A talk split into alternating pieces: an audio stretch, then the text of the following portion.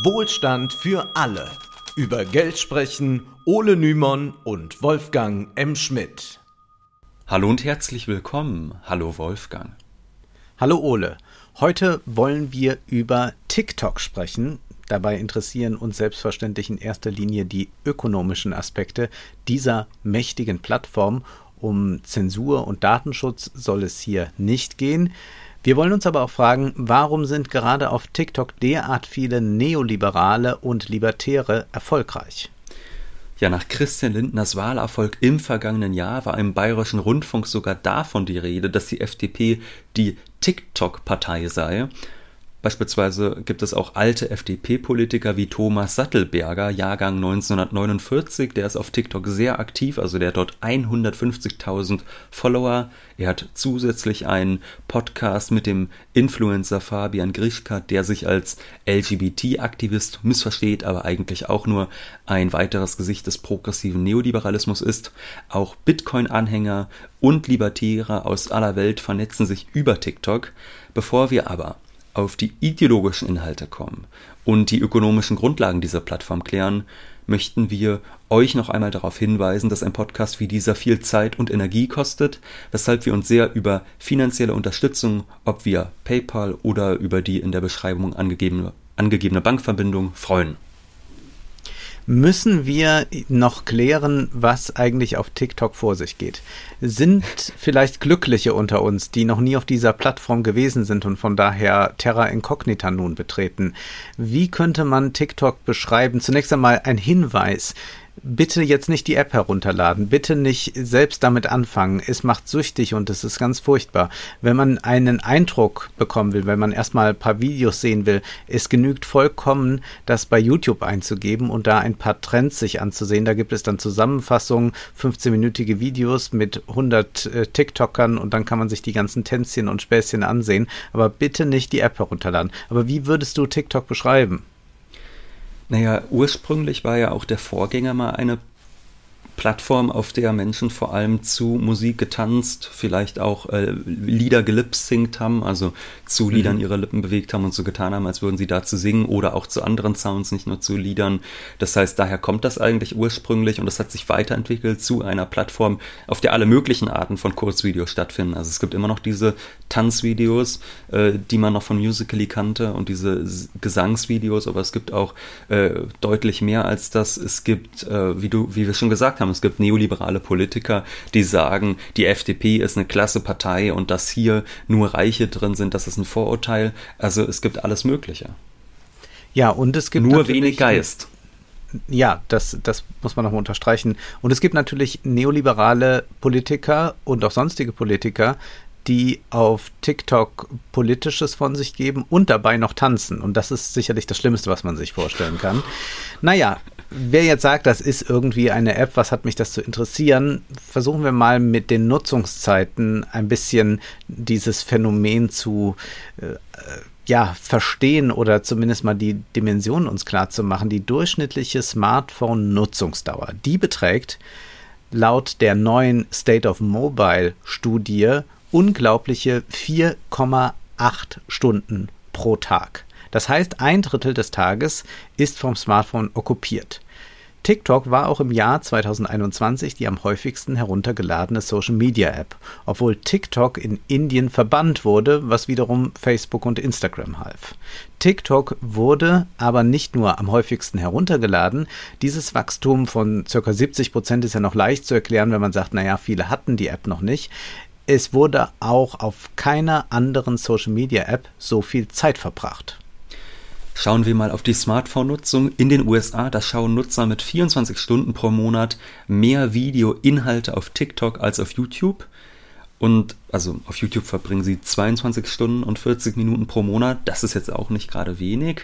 In Großbritannien ist der Unterschied noch gravierender. Dort werden 26 Stunden auf TikTok verbracht, aber nur 16 Stunden auf YouTube. Das sind Zahlen aus dem Juni 21 und die beziehen sich nur auf Android-Smartphones, aber für andere Endgeräte wird das wahrscheinlich nicht anders aussehen. In Lateinamerika soll die TikTok-Nutzung noch höher sein. Dort beträgt die generelle Smartphone-Zeit schon deutlich über fünf Stunden am Tag. Man kann also festhalten, durchschnittlich sehen sich Smartphone-User heutzutage circa 60 Minuten am Tag TikTok-Inhalte an. Das heißt, auch diejenigen unter äh, unseren Hörerinnen und Hörern, die gerade merken, ja, aber ich bin ja nie auf TikTok, die ziehen diesen Durchschnitt runter. Das heißt, es gibt sehr, sehr viele Menschen, die liegen da deutlich drüber.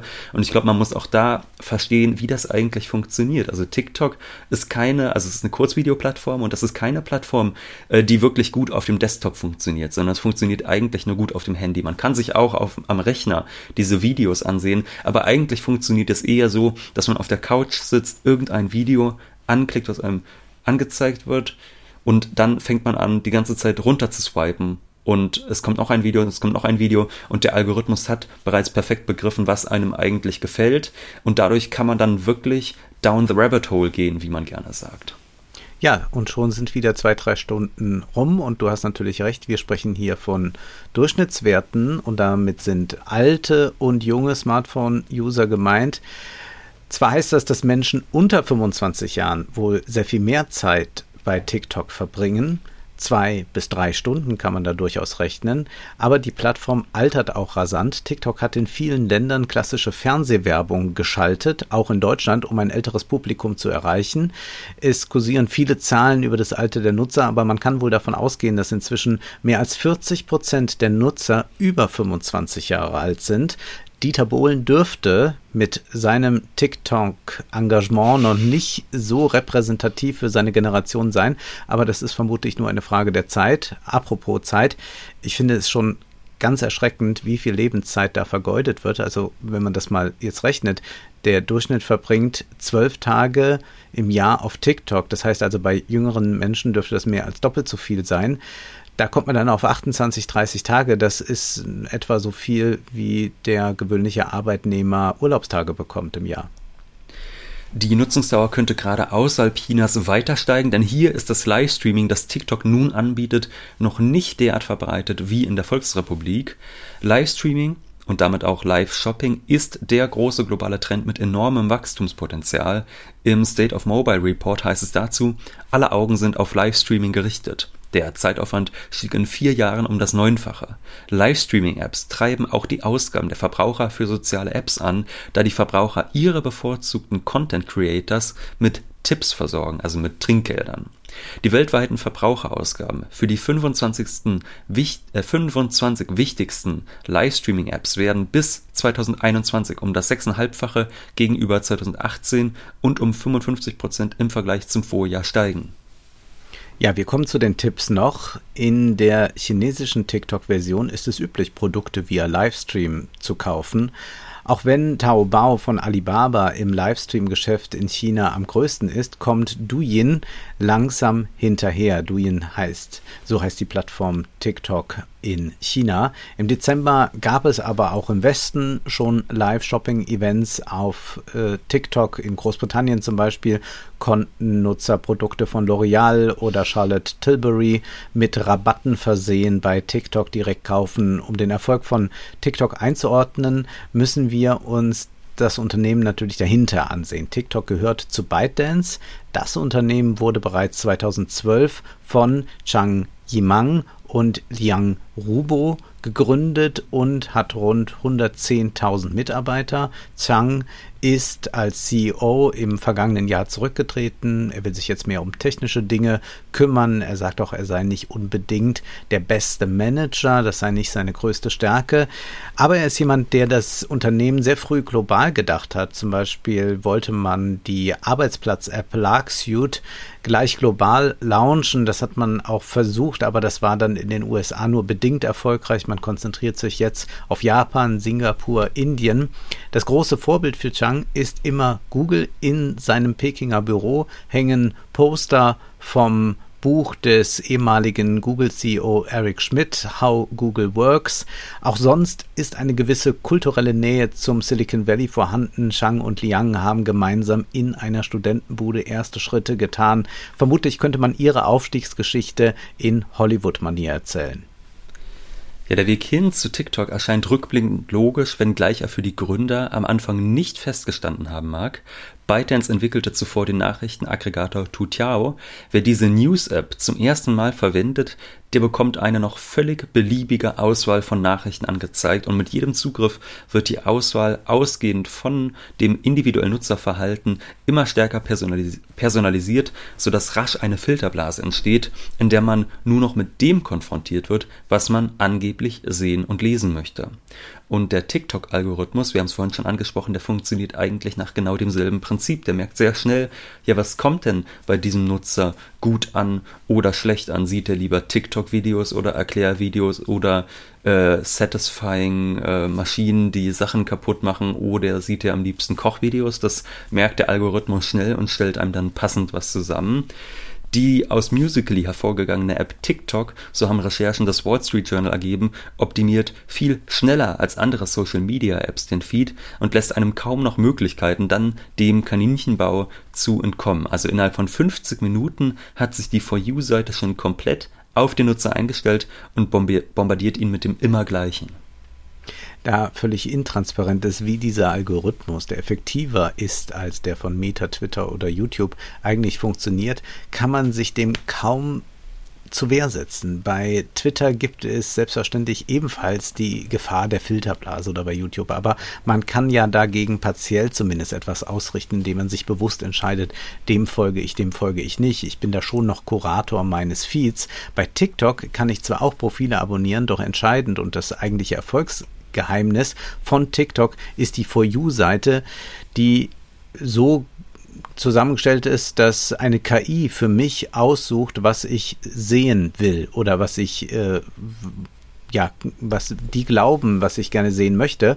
Das hat natürlich auch den Effekt, dass ganz viele ganz schnell aufsteigen können und auch wieder in der Versenkung verschwinden. Denn es ist nicht so, dass man einen nachhaltigen Erfolg da unbedingt hat, sondern man kann durchaus mit einem Video Millionen Leute erreichen und dann mit dem nächsten Video kaum noch jemanden. Das wäre jetzt auf YouTube nicht möglich. Also hätten wir jetzt eine Million Abonnenten, dann könnten wir jetzt auch ein Video machen, das nicht so gut ankommt, aber das hätte dann vermutlich immer noch 100.000, 200, 300.000 Aufrufe. Aber bei TikTok könnte das sein, wir erreichen mit etwas eine Million Leute und mit dem nächsten nur noch 1000 Leute. Und umgekehrt funktioniert das aber auch, dass Leute, die äh, vorher kaum jemanden erreicht haben, haben auf einmal einen Durchbruch und äh, werden dann ganz schnell zu TikTok-Stars Stars und das ist etwas, was diese anderen Plattformen ja gar nicht mehr so richtig möglich machen. Insofern sind da auch nochmal die Aufstiegsversprechen, äh, erleben da nochmal eine gewisse Renaissance auf dieser Plattform. Ökonomisch ist das auch äh, sehr bedeutsam, wenn man mal bedenkt, dass äh, TikTok in China extrem populär ist, aber da schon viel stärker mit dem E-Commerce verbunden ist. Und das ist ja für Influencer zum Beispiel interessant.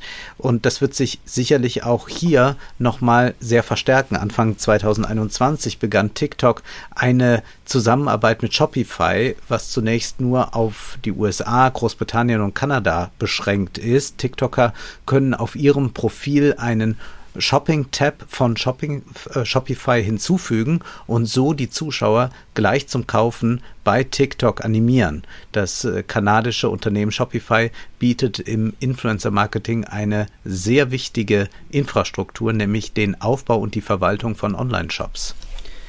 TikTok arbeitet aber auch an, an einer Full-Service-Shopping-Lösung, wie auch Instagram diesen Service immer weiter ausbaut. Also daran ist Shopify ebenfalls beteiligt und das heißt, die Nutzer ähm, auf solchen Plattformen, die müssen diese Plattform gar nicht mehr verlassen. Sie können direkt alle Einkäufe vor Ort tätigen. Das haben sicherlich viele auch schon bei Facebook oder bei Instagram selbst gesehen. Möchtest du was sagen, Wolfgang? Du siehst so Nein, nein, nein, nein, nein. Okay. Ich, äh, ich, man staunt ja immer wieder. Ja. Okay, ja. Nein, aber äh, YouTube hat im vergangenen Jahr auch neue Shopping-Optionen vorgestellt.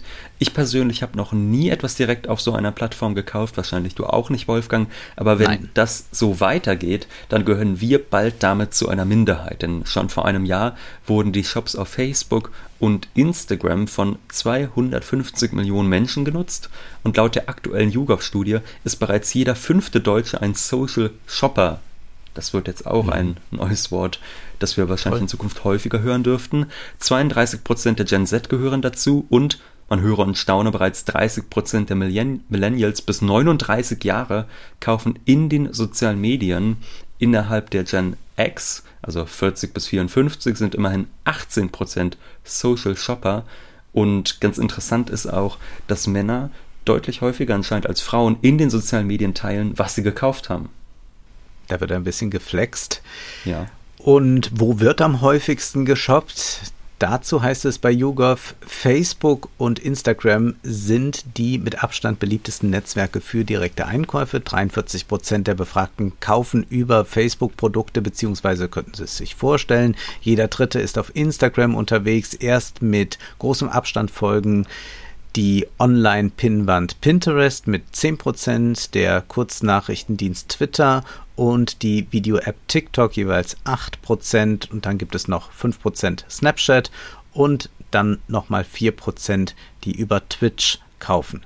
Wahrscheinlich wird sich aber dieses Verhältnis doch ziemlich schnell ändern, denn TikTok will das Social Shopping stark ausbauen und was Meta momentan noch zugute kommt, ist, dass sich viele daran gewöhnt haben an das Unternehmen und dort vieles schon erprobt haben und dass auch viele Unternehmen bereits an Instagram und Facebook sich gewöhnt haben. Dort wird viel Geld für Werbung nach wie vor ausgegeben, doch könnte sich das bald in immer mehr Marketingabteilungen äh, herumsprechen, dass vielleicht die Effektivität doch nicht ganz so hoch ist. Zuckerberg hat bei den Earnings vor einem Monat ja selbst TikTok als Konkurrenten explizit erwähnt. Instagram und Facebook wachsen nur noch langsam und es gibt da ja noch so eine erschreckende Zahl. Ich glaube, 16 Prozent der Profile sind entweder Fakes oder Duplikate. Das heißt, man bespielt mit seiner Werbung zum Teil dann ein Publikum, das es gar nicht gibt. Jetzt mag TikTok mit seiner Regierungsnähe zur chinesischen KP auch nicht so sonderlich attraktiv wirken für manche Werbepartner. Andererseits sind Zensur und Menschenrechtsverletzungen auch sonst für Unternehmen kaum ein Problem, solange die Geschäfte in der Volksrepublik gut laufen. Und die chinesischen Skandale sind zusätzlich ja noch weit weg. Schwerer wiegt da zum Beispiel, was auf Facebook passiert, weil das eben direkte Auswirkungen auf die nächste Familienfeier hat, wenn zum Beispiel Onkel Herbert sich mal wieder in Facebook-Gruppen über Corona informiert hat. Das, mhm. äh, da, muss ich erstmal schmunzeln selbst, aber das ist eigentlich gar nicht lustig. Vielleicht kennen manche diesen Twitter-Kanal von Kevin Roos und Fabio Giglietto, der heißt Facebooks Top 10. Und dort wird täglich aufgelistet, von wem die zehn erfolgreichsten Facebook-Posts stammen. Und sagen wir mal so, die seriöseste Quelle davon ist meistens Fox News. Ja. Das kann man sich auch in Deutschland nicht so ganz vorstellen. Ansonsten immer wieder mit dabei Ben Shapiro, Breitbart ja. Und diverse andere Verschwörungstheoretiker. Hin und wieder schaffen es auch mal Celebrities oder meinetwegen CNN in die Top 10, aber Ganz klar dominant sind rechte bis rechtsextreme Seiten.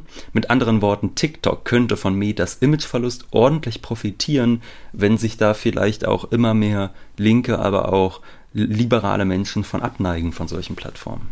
Ja, das ist, glaube ich, ein Prozess, den können wir beobachten. Und wenn dann das Kapital auch Facebook verlässt, dann kann das für TikTok natürlich die goldene Stunde werden.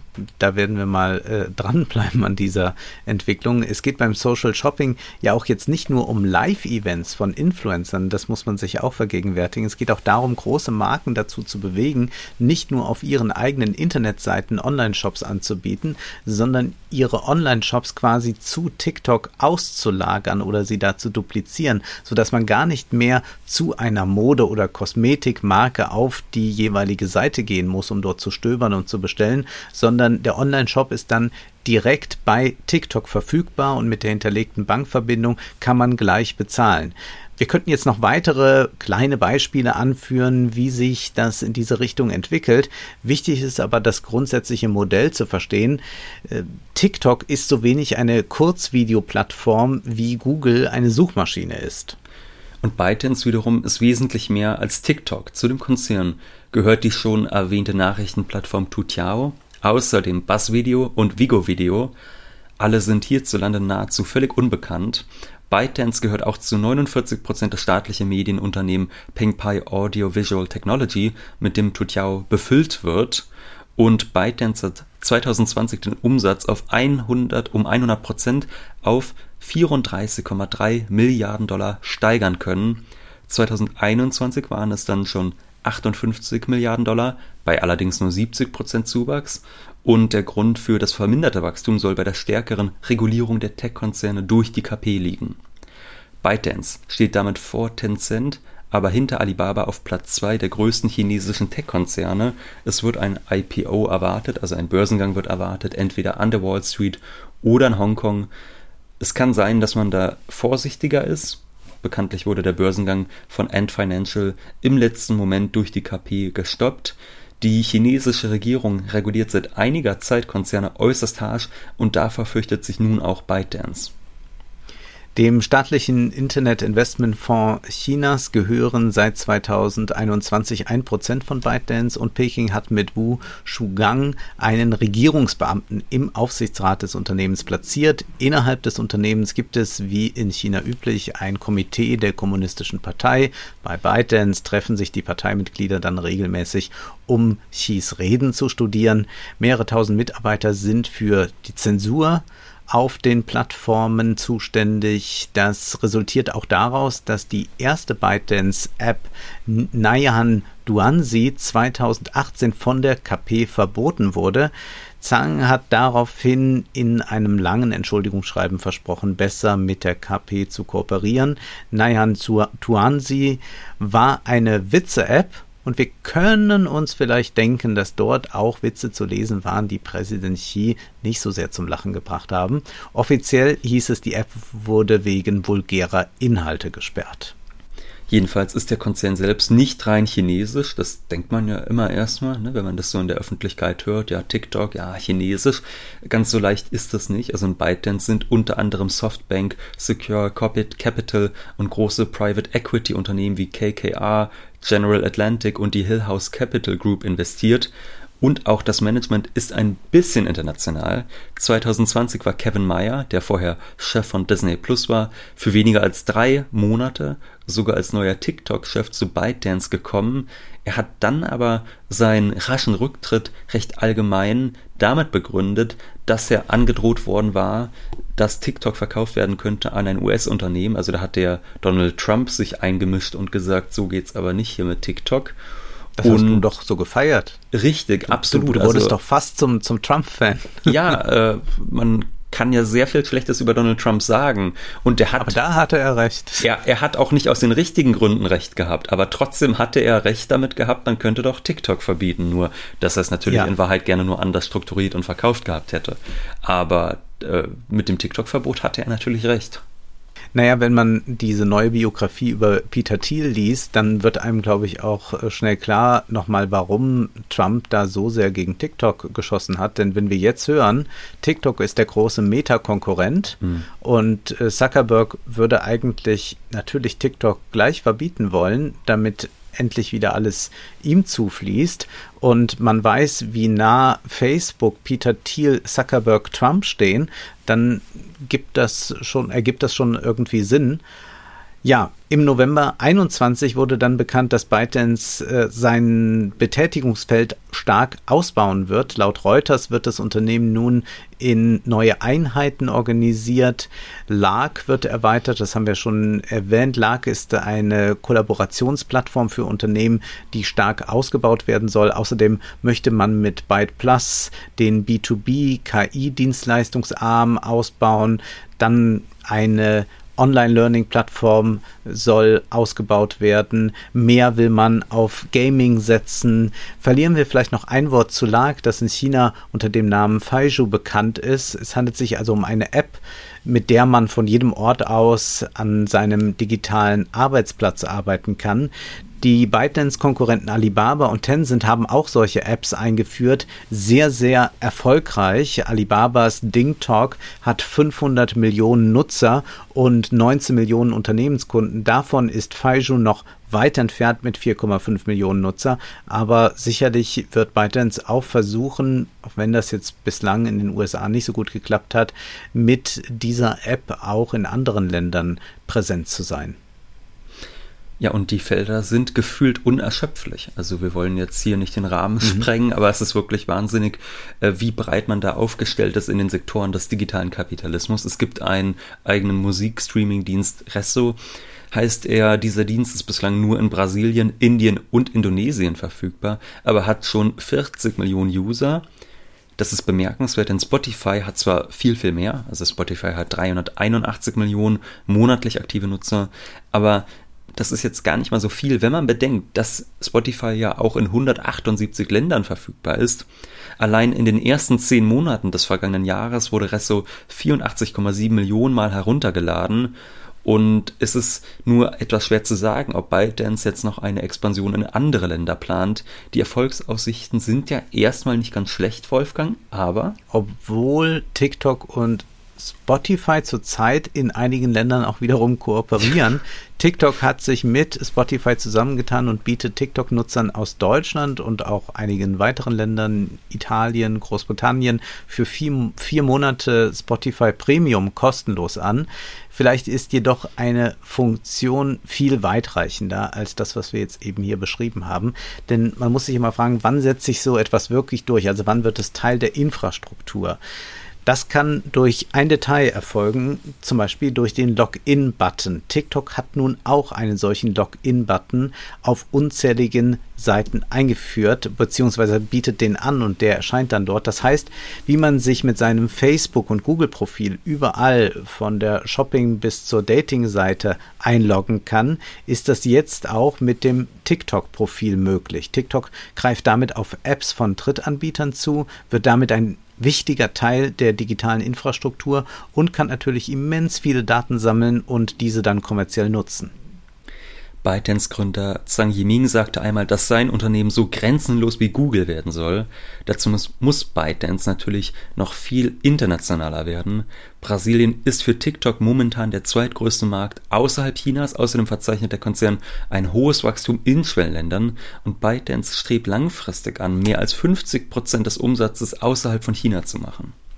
Blicken wir nun auf die Seite der Videoproduzenten. TikTok sagt, dass ihre Plattform 1,7 mal eher als die anderen Plattformen dafür sorgt, dass Produkte entdeckt werden. Und heißt es vom Konzern TikTok-Nutzer kaufen 1,4 mal eher Produkte und Marken, die sie auf TikTok sehen, als wenn sie sie auf anderen Social-Media-Plattformen sieht. Das ist ja für viele Influencer verlockend. Zudem haben wir jetzt von diesem extremen Zulauf gehört. Folglich müsste doch eigentlich ein TikToker mehr denn je verdienen mit Werbung. Denken wir an YouTube. Die Plattform wurde 2005 gegründet. Leute veröffentlichten dort immer mehr Videos und YouTube verdiente ordentlich daran. Das Unternehmen aber das, ähm, äh, also Unternehmen haben dann Werbung geschaltet und das taten sie vor, nach den Videos, inmitten der Videos und daran hat YouTube ordentlich verdient. Aber die YouTuber, die haben nichts davon bekommen, bis 2007. Dann wurde das Partnerprogramm von YouTube ins Leben gerufen, weil eine große Abwanderung drohte. Man hatte also große Angst, dass die Videoproduzenten irgendwann sagen, naja, aber gratis werde ich das jetzt nicht immer machen und dass dann andere Plattformen entstehen, die den Creators etwas anbieten. Also hat YouTube so ein Partnerprogramm eingeführt und hat die YouTuber an Werbeeinnahmen beteiligt. Im Laufe der Jahre wurden dann auch die Einstiegshürden immer weiter herabgesetzt. Inzwischen kann man bereits ab 1000 Abonnenten Abonnenten Werbung schalten. Die YouTuber erhalten von den Erlösen 55 Prozent, die anderen 45 Prozent gehen an YouTube. Das klingt jetzt erstmal viel, nach einem sehr fairen Deal, aber die Wahrheit ist, dass sich das erst wirklich rechnet, wenn man mehrere Videos pro Woche mit, sagen wir mal, mehr als 100.000 Klicks produziert. Sonst ist dieser Erlös eher ein Taschengeld. Aber man wird, so besagen zumindest Gerüchte, schlechter gerankt, wenn man gar keine Werbung in sein Video schaltet, denn dann kostet man YouTube ja eigentlich nur Geld, da sie dieses Video gratis für einen hosten. Wenn man nun aber zum Beispiel keinen Wirtschaftspodcast bei YouTube betreibt, sondern einfach möglichst viele bescheuerte Videos mit bekloppten Challenges dreht, wir legen uns heute in eine Badewanne voller Nutella, nächste Woche in eine Badewanne voller Wackelpudding, dann kann es sich schon lohnen. Tatsächlich hat YouTube damit vielen den Weg in die Selbstständigkeit geebnet. Wie ist es nun aber mit TikTok? Dort erhalten die Creators zwar auch Geld, doch das Prinzip ist ein anderes und es ist sehr ungerecht. Man kann über YouTube sagen, was man will. Immerhin profitieren die YouTuber von erhöhten Werbeeinnahmen. So schüttet YouTube im Dezember in der Regel mehr Geld an die Kanalbetreiber aus als in anderen Monaten, da aufgrund des Weihnachtsgeschäfts die meisten Unternehmen besonders viel Geld für Werbeplatzierungen ausgeben. Genau das geschieht aber bei TikTok nicht. Hank Green, ein YouTuber und Autor, sagt, dass er bei YouTube rund 2 Dollar pro 1000 Views bei TikTok aber nur 2,5 Cent pro 1000 Views bekommt. Jetzt kann man sagen, ja, die Videos sind kürzer, schneller gedreht und so, aber das ist noch gar nicht so der Kern. Aber wir sehen schon, da ist also äh, doch erheblicher Spielraum dazwischen. Über Instagram, also genauer gesagt Reels, verdient er 60 Cent pro 1000 Views. Forbes schreibt, darüber, dass Facebooks neue Strategie nun sein könnte, den Content Creators deutlich mehr Geld anzubieten, damit diese sich mehr auf Instagram Reels konzentrieren, als bei TikTok abzuhängen und dort zu produzieren. Damit aber nicht genug. Hank Green hat in einem YouTube-Video erklärt, dass er plötzlich feststellte, ich verdiene ja immer weniger Geld bei TikTok. Wie kann das sein? Denn er verdiente mal früher 5 Cent pro 1000 Views und dann ein gutes Jahr später waren es eben nur noch diese 2,5 Cent. Die Plattform ist doch beliebter denn je. Eigentlich müssten doch auch die Werbeeinnahmen nur so sprudeln. Ja, und genau das ist das Problem, dass die Plattform beliebter denn je zuvor ist, denn TikTok hat ein Creator Fund, der aktuell auf eine Milliarde Dollar begrenzt ist. Das heißt, es ist wie ein feststehender Topf, aus dem dann verteilt wird, und zwar weltweit. Bezüglich der europäischen Länder teilte TikTok im vergangenen Jahr mit, es gibt keinen festen Geldbetrag, der den CreatorInnen zugeteilt wird, und es gibt keine Obergrenze für die Höhe der täglich freigegebenen Mittel. Innerhalb der nächsten drei Jahre soll der Fonds in Europa von 60 auf 255 Millionen Euro anwachsen. Das heißt, man hat hier einen Topf, in den wird eine bestimmte Summe Geld getan und aus diesem Topf werden alle TikTok-Creator bezahlt, was dann auch heißt, mehr Creator sorgen für weniger Geld für jeden einzelnen Creator. Also je mehr Videos produziert werden, je populärer TikTok wird, desto weniger bleibt bei den Einzelnen hängen. Außer eben, es wird die Größe des Topfes geändert. Mhm. YouTube ist auch nur wirklich lukrativ für Leute, die ständig Millionen Aufrufe erzielen. Aber da konnte sich ein gewisser Mittelstand herausbilden. YouTuber, deren Videos 100 bis 200.000 Klicks erreichen, die können davon auch noch leben. Aber TikTok lässt einen solchen Mittelstand bislang nicht zu. Also nur die mit, sagen wir mal, zweistelligen Millionen Aufrufen können wirklich von diesem Topf profitieren. Und da muss man dann eben mal gucken, ob sich das in Zukunft ändert, ob TikTok da eventuell auch den Creators entgegenkommen muss stärker. Aber wenn das nicht passiert, könnte es natürlich auch sein, dass die sich von der Plattform abwenden. Ja, jedenfalls profitiert TikTok natürlich von den Creator. Ohne die ist diese ganze Plattform nicht denkbar. Und äh, dass diese jetzt noch schlechter bezahlt werden als sonst im digitalen Kapitalismus, ist schon ganz erstaunlich. Und offenbar durchschauen aber viele das Spiel gar nicht und haben das gar nicht verstanden, wie das eigentlich ist, wenn man einen naja. festen Topf hat, aus dem alle bezahlt werden. Und je mehr kommen, desto weniger ist natürlich dann für den Einzelnen da ich glaube, das ist für viele große Influencer halt gar nicht so schlimm. Die sagen sich einfach, ja, Mai, wenn ich für Instagram schon ein Reel produziert habe, dann lade ich es halt ein paar Tage später auch auf TikTok hoch. Ich glaube, so funktioniert dann die Rechnung vielleicht eher. Für die ist es deshalb nicht so dramatisch. Vielleicht, obwohl ich auch glaube, dass man doch inzwischen so viele äh, Leute hat, die fast nur bei TikTok aktiv, aktiv mhm. sind, dass das dann vielleicht auch nicht mehr äh, rentabel ist. Aber es gibt natürlich noch andere Möglichkeiten, Product Placements und Coins in Livestreams. Also man kann Trinkgeld den Creators geben, wenn sie einen Livestream veranstalten. Je nach Land kann man das äh, als User mit 16 Jahren schon tun oder ab 18 Jahren dann. Als Nutzer kauft man die Coins in der App mit echtem Geld und kann diese im Anschluss nutzen, um dann Emoji-Geschenke für die Creator im Livestream zu kaufen. Und die bedanken sich dann auch vielleicht live bei einem. Und da gibt es äh, verschiedene Emojis, zum Beispiel für 100 Münzen, Ole, kannst du dir den Rainbow Puke kaufen. Oder wenn das Geld ein bisschen lockerer sitzt, für 5000 Münzen die Drama Queen. Eine Münze kostet umgerechnet 1,3 Cent. Was uns sehr aufgefallen ist, als wir für unser Influencer-Buch recherchiert haben, Wolfgang, da haben wir bemerkt, die Influencer, die sind, egal ob sie jetzt auf Instagram, YouTube, TikTok oder egal wo, die sind nie daran interessiert, originelle Inhalte zu kreieren, sondern in der Regel gibt es einmal irgendwen, der macht so einen originellen Inhalt, irgendein neuer Trend, der in die Welt gesetzt wird. Und das wird dann einfach eine Woche lang wiederholt, imitiert und variiert. Und dieses Prinzip, dass man sich eigentlich alles gegenseitig abschaut und gar nicht mehr viele selbst erfindet, das wenden die Social-Media-Plattformen auf der funktionalen Ebene auch an. Also Twitter hat sich zum Beispiel kürzlich bei Clubhouse bedient und kreiert nun Spaces. Das heißt, da kann man Sprachrunden eröffnen, die dann live gehostet werden und danach dann auch wieder verschwunden sind, von denen es also keine Aufnahme gibt. Instagram übernimmt von Snapchat die sich nach 24 Stunden löschenden Inhalte und nennt es Story, was dann ja wiederum von anderen Unternehmen übernommen worden ist. Ja, also auch Twitter hat ja versucht, so eine Art Twitter-Story, die sogenannten Fleets einzuführen, die sich aber nicht durchgesetzt haben und die dann nach einem halben Jahr oder so schon wieder abgeschafft worden sind. Und die Popularität von TikTok-Kurzvideos wiederum, die sorgt dafür, dass es auf Instagram Reels gibt und auf YouTube die Shorts.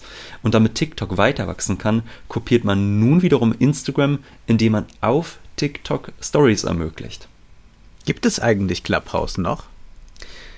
Ich weiß es nicht, Wolfgang. Ich wohne ja nicht mehr in Berlin, deshalb habe ich ohnehin mit diesem Publikum nicht so viel zu tun. Naja, aber du bist ja hin und wieder in Berlin. Aber vielleicht äh, unterhalten sich da äh, allabendlich äh, Sascha Lobe und Jule Wasabi ja, nur halt ja. dann ohne Publikum, man weiß es nicht. Die Stories erscheinen auf der For You-Seite zusammen mit den üblichen Kurzvideos. Eine blaue Markierung macht deutlich, dass es sich um eine Story handelt. Das heißt, nicht nur die Stories der Creators, die man abonniert hat, werden einem angezeigt, sondern alle, die der magische Algorithmus für einen ausgewählt hat.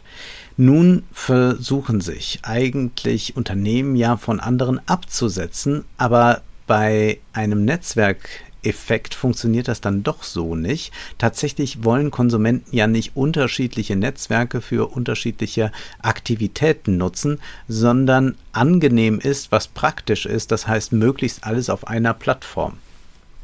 Ja, und alle diese Plattformen werden dann noch von der Quote angetrieben. Qualität spielt keine Rolle. Das ist in vielen Industrien anders, ob bei Kleidung, Autos, Nahrungsmitteln. Es geht nicht nur um Quantität, sondern auch um Qualität. Nehmen wir deine beiden Lieblingsgetränke, Wolfgang. Cola Light, was ich schon einigermaßen scheußlich finde, und Champagner. Mit Cola kann man zigmal mehr Flaschen abfüllen als mit Champagner. Die Trauben für den Champagner sind knapp. Der Produktionsaufwand, der ist deutlich höher. Und von daher wäre es natürlich jetzt nicht nachvollziehbar, wenn Cola genauso teuer wäre wie Champagner. Bei YouTube und TikTok aber passiert eigentlich genau das. Das Aufwendige, gut recherchierte, geistreiche Video erhält genauso viele Einnahmen wie das Video Ich stecke mein Smartphone in den Thermomix. Wenn beide Videos 100.000 erreichen und leider ist es ja noch umgekehrt dann, dass das geistreiche Video 10.000 Klicks hat und das andere eine Million Klicks, aber nehmen wir mal an, beide haben gleich viel Aufrufe, dann werden die auch gleich bezahlt. Das führt zu einem algorithmusgetriebenen Content, also es geht nur darum, wie kann man die meisten Klicks bekommen. Wir empfehlen hier mal einen TED Talk bei YouTube von James Bridle mit dem Titel The Nightmare Videos of Children's YouTube. Darin erläutert er, wie vermeintliche Kindervideos produziert werden, die nur den algorithmischen Regeln gehorchen. Also, wenn bei YouTube Paw Patrol gut funktioniert, dieses Schlagwort, man also ein Video so taggt und das auch in die Überschrift nimmt. Und die Eiskönigin funktioniert auch gut bei Kindern. Ja, die klicken ja dann die ganze Zeit auf dem iPad rum oder was weiß ich. So, dann wäre doch am besten, um den Algorithmus zu befriedigen, um ihn anzuheizen, man kombiniert beide Titel. Also Paw Patrol trifft die Eiskönigin oder so etwas. Und sowas gibt es ja dann, ganz viele Parodien. Aber, das ist dann das, was beide besonders kritisiert, so geraten dann Kinder mitunter auch an zum Beispiel sexuellen Content, gewalttätigen Content, wenn die Eiskönigin und die Hunde aus Paw Patrol sich plötzlich für eine Orgie treffen. Jetzt wird das, das bei YouTube nicht ganz so unvorstellbar, glaube ich, ja, sowas äh, auf YouTube zu finden. Ja, das ist natürlich dann nicht ein expliziter äh, Content in, in dem Sinne, ein, ein Hardcore-Content, aber äh, es sind halt verstörende Inhalte. Also mhm. Weidel beschreibt dann äh, da einiges, der hat das analysiert, was da stattgefunden hat oder auch immer noch stattfindet. Also was man daran aber sehen kann, ist, für die Creator dieser Video zählt, zählt ja nur, dass die Videos dank der Schlang Schlagwörter Paw Patrol und Eiskönigin hochgerankt werden und dass sie dann von allen angeklickt werden, weil sie ganz oben bei den Empfehlungen erscheinen oder auch sonst erscheinen, wenn die Kinder dann äh, schon schreiben können und Paw Patrol eingeben. Ja, und nach diesem Prinzip funktioniert auch der Algorithmus auf TikTok. TikTok, aber er verstärkt diesen Effekt noch. Zum Schluss wollen wir uns deshalb nochmal fragen, da hatten wir ja vorhin eigentlich unseren Ausgangspunkt, ja, warum sind denn eigentlich neoliberale, libertäre Inhalte so beliebt auf TikTok?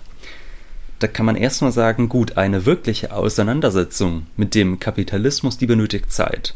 Alle relevanten wirtschaftlichen Zusammenhänge und Fakten, die kann man nicht innerhalb von 15 und auch nicht innerhalb von 60 Sekunden erklären. Und man kann auch nicht eine einzelne Inflationstheorie mal in 30 Sekunden runterbrechen. Das ist so nicht möglich. Das heißt, sagen wir mal, ein keynesianischer oder gar ein marxistischer Ansatz kann nicht in diese Kurzvideos gepresst werden. Also das will ich mal gerne sehen, wie jemand sagt, ich mache jetzt in einem einminütigen Video die Wertformanalyse. Ja, da brauchen wir ja dann schon mehrere Folgen, ja. um uns dem anzunähern. Also das ist äh, natürlich ein großer Trugschluss, dass man glaubt, man könnte alles ganz kurz machen. Viel besser funktionieren ja Slogans, funktioniert Populismus, funktionieren Sätze wie Was sind Steuern? Der Staat raubt dir 50 Prozent deines hart erarbeiteten Gehalts. Oder die Rente wird langsam knapp, damit du im Alter noch was hast, musst du jetzt Aktien kaufen. Sowas funktioniert natürlich auf TikTok. Das sind äh, ganz, ganz leicht verständliche Binsenweisheiten oder dann auch ganz viel Fake News ist dabei. Auf TikTok ist äh, für so etwas wie das Mackenroth-Theorem keine Zeit und so wird dann auch nicht richtig aufgeklärt, wie es sich mit der Rente verhält. Oder man könnte jetzt auch so einen Milton Friedman-Satz nehmen wie man kann nicht essen, ohne zu bezahlen. Auch das sind Zitate, die man dann bei TikTok zu lesen bekommt. Ja, das ist einfach, das leuchtet ein. Kurzum, das ist natürlich perfekt für eine Plattform, die jede tiefere Auseinandersetzung zunichte macht und den Leuten das Denken abgewöhnt. Denn genau das ist der Fall. Du hast vorhin schon gesagt, man sollte sich diese App nicht herunterladen, man wird schnell süchtig danach und ja, ich klinge jetzt wie ein 50-Jähriger, aber ja, man verblödet sehr äh, leicht davor. Ich meine, äh, bei der Recherche für unser Buch habe ich ja auch gemerkt, dass das so einen gewissen Sogeffekt hat. Und ich meine, ich bin da ja immer noch sehr kritisch rangegangen. Und ich würde schon sagen, klar, wenn man sich das ab jugendlichem Alter an jeden Tag zwei, drei Stunden gibt, dann glaube ich nicht, dass da noch viel Lesefähigkeit übrig bleibt. Die Erfolgsgeschichte des Neoliberalismus ist ja in erster Linie auch eine des Populismus, also solche simplen Glaubenssätze wie Margaret Thatchers There is no such thing as society, die funktionieren natürlich dort am besten, wo es keinerlei Erkenntnisinteresse gibt und TikTok ist perfekt für solche Propaganda, übrigens auch noch für deutlich extremere Propaganda, also wenn man sich mal ansieht, wie auch international Rechtsextreme auf TikTok unterwegs sind, ähm, ich habe da so ein Paradebeispiel immer, das Regiment Azov, ein rechtsextremes Regiment im Ukraine-Konflikt. Äh, die haben mal ein Video gemacht, wo sie gezeigt haben, ja, was ist denn das Regiment Azov? Und die haben dieses Video exakt so gedreht, wie Instagram Reels und TikTok Videos entstanden sind über Orte, wo man hinreisen kann. Also What It's Like to Travel in Berlin, da läuft immer ein bestimmtes Lied, Need Somebody to Love und dann gibt es also schnell geschnittene Bilder drauf. Und genau sowas haben dann die Rechtsextremen genutzt, um quasi eigene Propaganda zu machen. Und sowas funktioniert natürlich gut, weil es einfach nur emotionalisiert, nur affiziert, nur schnelle, hektische Bilder zeigt. Und damit kann man natürlich gut Leute erreichen, wohingegen man mit etwas nachdenklicheren Inhalten kaum jemanden erreicht. Ja, Kritik ist ja genau das Gegenteil. Also nicht einfach nur äh, Leute emotional zu packen und zuzumüllen. Und deswegen kann es eine richtige kritische Auseinandersetzung auf TikTok zu egal welchen Themen eigentlich nicht äh, geben und schon gar nicht äh, für ökonomisches, also sinnvoll ökonomisches, sondern was wir ja sehen, dass da immer mehr äh, diese ganzen Influencer jetzt für Finanzprodukte und so weiter werben mhm. und natürlich auch da nochmal alle neoliberalen Ideologien Technologien hervorkramen, weil sie die gerade so ein bisschen verstehen. Also es ist jetzt auch nicht so, dass die da anfangen, äh, sich die Mühe zu machen, wirklich mal Milton Friedman herzuleiten oder so etwas. Das passiert dann auch nicht. Aber es reicht ja, wenn man es einfach auf ein paar Slogan bringt, wenn das einen Meme-Charakter hat und wenn dann vielleicht nochmal Christian Lindner einen Gruß sendet bei TikTok, dann ist ja die Welt in Ordnung. Und im Prinzip ist ja auch die schwäbische Hausfrau nur eine frühe TikTokerin mit so äh, Gedanken wie man kann nicht zwei Mark ausgeben, wenn man nur eine hat. Äh, kommt man auf TikTok relativ weit, aber das hat natürlich nichts mit einer äh, ja, sinnvollen Auseinandersetzung mit Wirtschaft zu tun. Und eine Kritik des Kapitalismus kann es da bei TikTok auch nicht geben. Nur dann so eine ganz alberne Schwundstufe, wenn man dann zum tausendsten Mal von irgendwelchen Leuten gesagt bekommt, dass Elon Musk und Jeff Bezos nicht alle Tassen im Schrank haben. Naja, die FDP hat mehr junge Wähler denn je für sich gewinnen können. Und TikTok ist die jüngste Plattform. Und junge Leute verbringen dort die meiste Zeit. Die neoliberale Einflussnahme erfolgt maßgeblich über eine eng mit dem chinesischen Staatskapitalismus verquickte Plattform. Das ist in gewisser Weise auch eine hübsche Pointe der Weltgeschichte. Und das ist auch gleichzeitig sehr traurig, denn klar ist, TikTok wird die Gesellschaft für die nächsten Jahre so stark prägen, wie Facebook die Generation davor geprägt hat.